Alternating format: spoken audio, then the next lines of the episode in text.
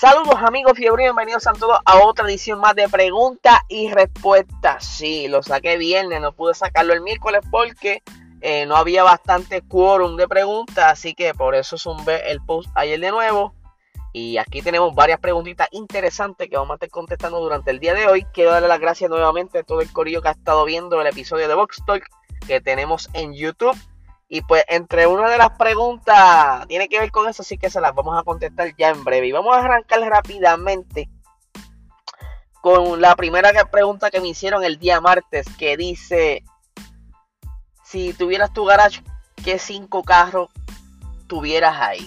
O sea, si yo tuviera el dinero, ¿y qué carro yo tuviera en mi marquesina? Ok. Vamos a ir rápido porque si le doy, si me voy al detalle, vamos a estar un buen rato hablando de esto nada más. Porque yo tengo varios carros que me encantan. Yo creo que para mí serían seis, pero vamos con los cinco. Primero, a mí me encanta el Skyline de los 70, un GTR que salió en los 70 que parece un Datsun. Y a mí ese Skyline a mí me encanta. Y curiosamente, lo había visto antes de que se popularizara en las películas de Fast and the Furious. Creo que fue en la quinta que Paul Walker tenía uno color negro. Eh, pero antes de eso ya yo lo había visto en revistas de carro, porque yo era bien coleccionista de revistas de carro y yo lo había visto en una TJDM y siempre me ha encantado ese carro. si pudiera tenerlo algún día, me encantaría que sea ese uno de ellos. ¿Qué otro carro tendría? Fíjate, me, me gustaría un McLaren. Un McLarencito, pero ese sería para los dominguitos. ¿Qué otro más me gustaría? El GTR moderno. Me fascinan los GTR, soy bien fanático de los GTR. Tendría otro GTR moderno. Eh, ahí ya tengo tres. Ok, el otro pudiera ser una guagua. Siempre a mí me gusta la guagua.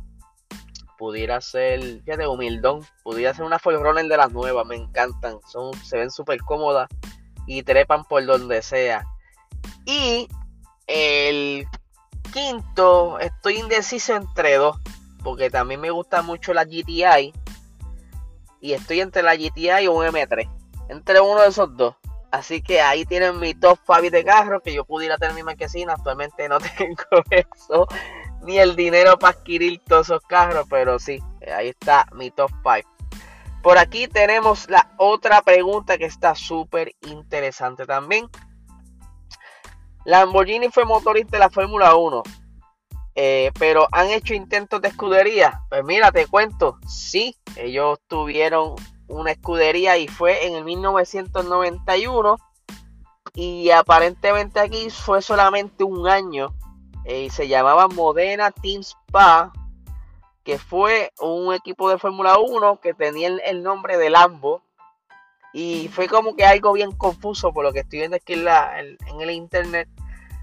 Eh, solamente tuvieron eh, 16 eh, carreras en las cuales 6 pudieron arrancar, aparentemente tuvieron problemas técnicos. Ya les mostraré en uno de los posts la foto de cómo se veía ese monoplaza en ese entonces. Que de verdad era bien bonito, fíjate. A pesar de que era en los 90, era bien, bien bonito. Y estoy viendo aquí, yo no sé si este, esta escudería, si esto es de la de Fórmula 1, es que lo dice Fórmula 1 porque te, eh, tú sabes que en los 70, 80 y 90 los indies también se parecían mucho. Era como uno confundirlo. Pero sí, no, no, está bastante bonito y aparentemente pues no le fue muy bien. Acuérdense que en esto se requiere mucho dinero y no tan solo dinero, también necesita eh, personal con el expertise que se requiere para entonces desarrollar el monoplaza. Y creo que ya ellos han como que coqueteado por volver de nuevo, pero no. Las diferentes reglamentos y circunstancias no han podido entrar. Obviamente quieren entrar o coquetean con entrar el tan pronto cambie el reglamento en el 2026. Así que vamos a ver qué sucede con eso. Así que pendientes que voy a tirar la foto de ese monoplaza durante el día de hoy en los stories. ¿Quién cree que gane la carrera? Bueno, aquí le voy a ir rapidito, porque si me voy a quedar aquí hablando de esto nada más. Bueno, yo creo, yo creo que la cosa está bien, bien apretada y va a depender de quién se lleve la pole.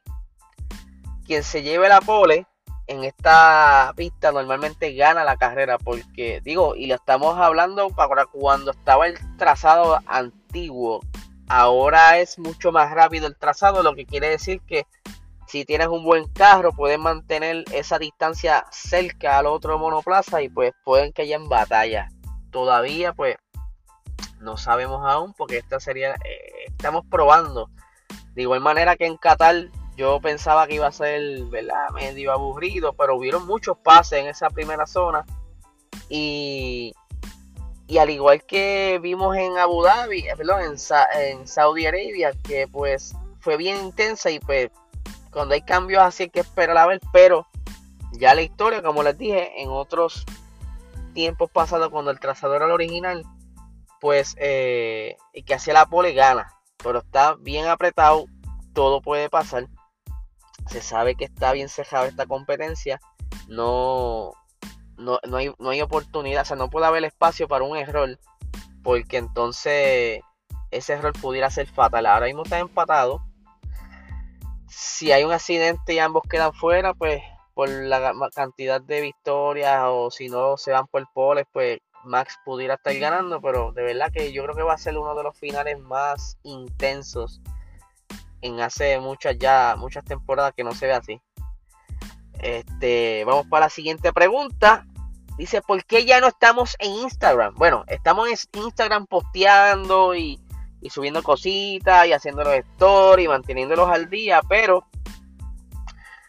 nos mudamos a YouTube por dos razones. Primero, eh, queremos que nuestro canal de YouTube pues se mueva mucho mejor y si tenemos más contenido allá pues, pues el algoritmo se mueve mucho más rápido y pues nos puedes ponerle un poquito más y pueden llegar más gente. Otra razón por la que nos mudamos a YouTube, ya ustedes saben que recientemente la cuenta que nosotros teníamos estaba bastante, bastante mucha gente.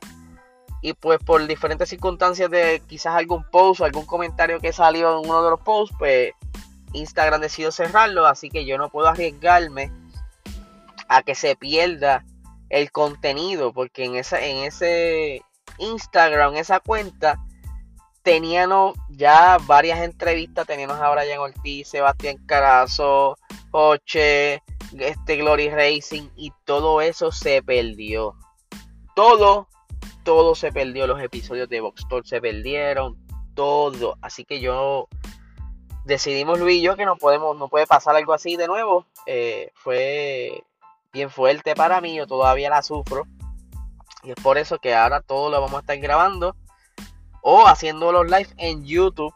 Aunque en YouTube hay otra ventaja, podemos poner visuales, eh, ustedes están con nosotros, podemos poner sus comentarios en la pantalla para que la gente, ¿verdad? Ustedes saben que en, Instagram el live pues, se sigue, a medida que van escribiendo, pues se va perdiendo lo, lo que ustedes escriben y pues la gente quizás no pueden ver lo que estamos hablando. Así que hay muchas ventajas y vienen muchas cosas bien interesantes. Y, YouTube, yo creo que es la clave por el momento. Al igual que Patreon, vamos a estar haciendo un buen contenido para Patreon.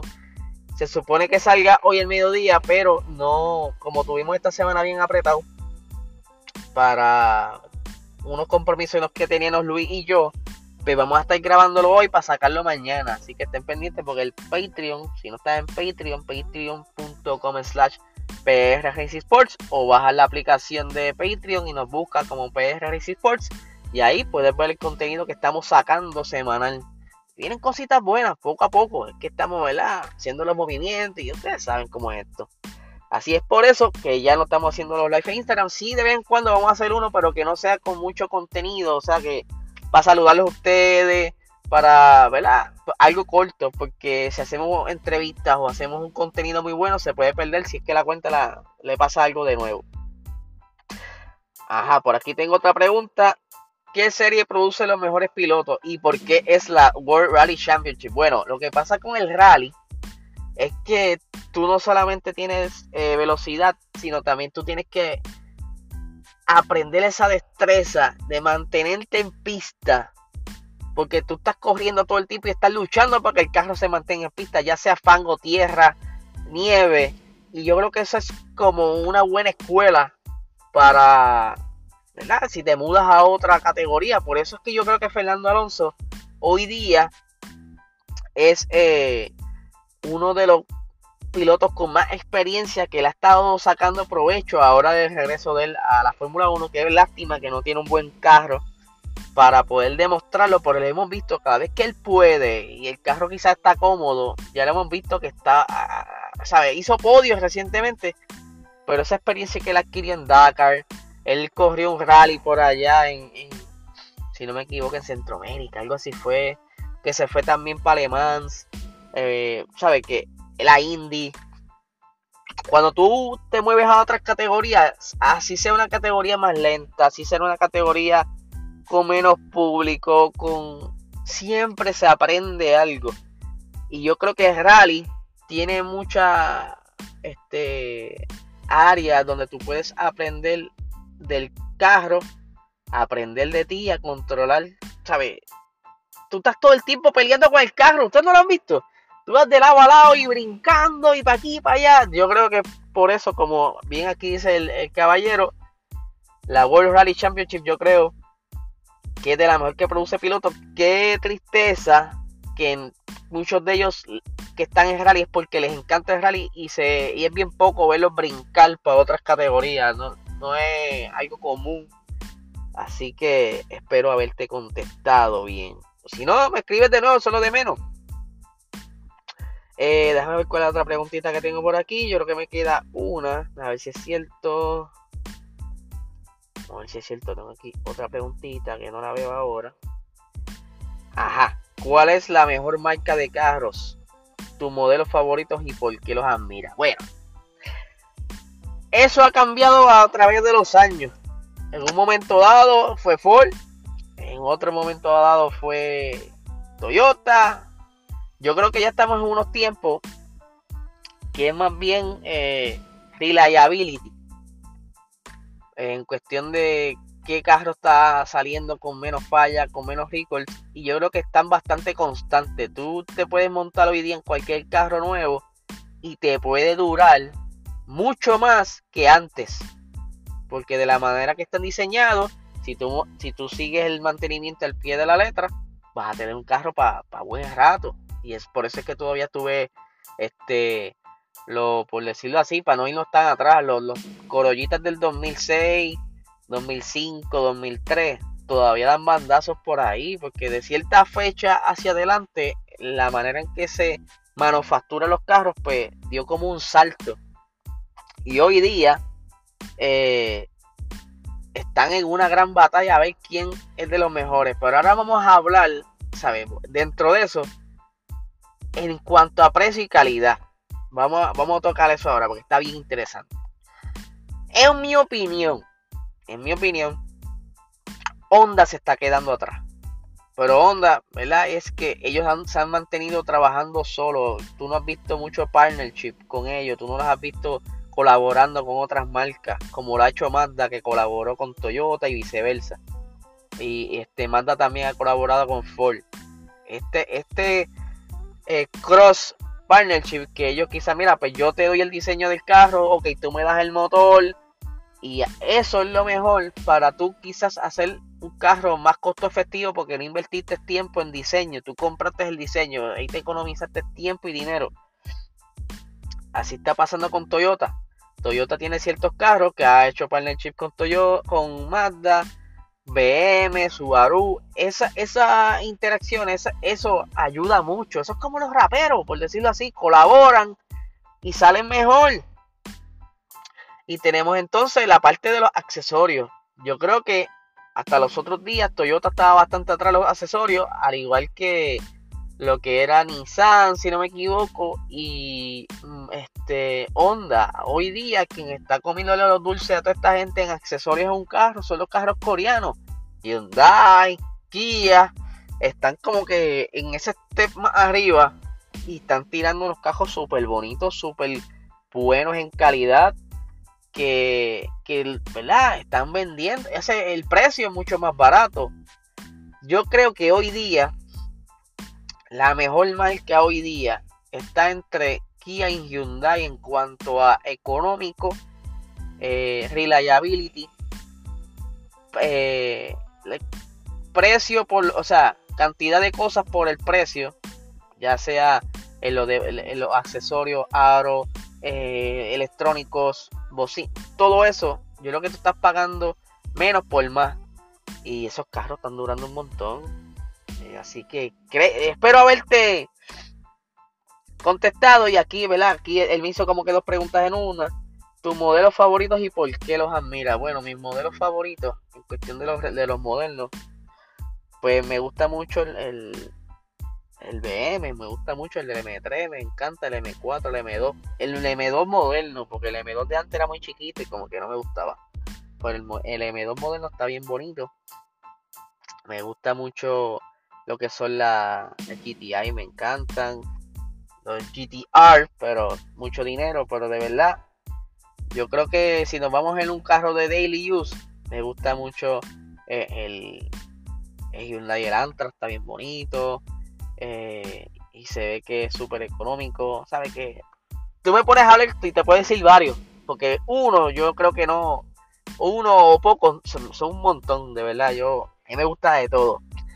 Así que nada, gente. Espero poder esta tarde estar sacando el segundo episodio para hablar un poco sobre lo que ocurrieron en las prácticas y, ¿verdad? Ir más o menos sacando detalles para lo que pudiera estar pasando mañana en la quali.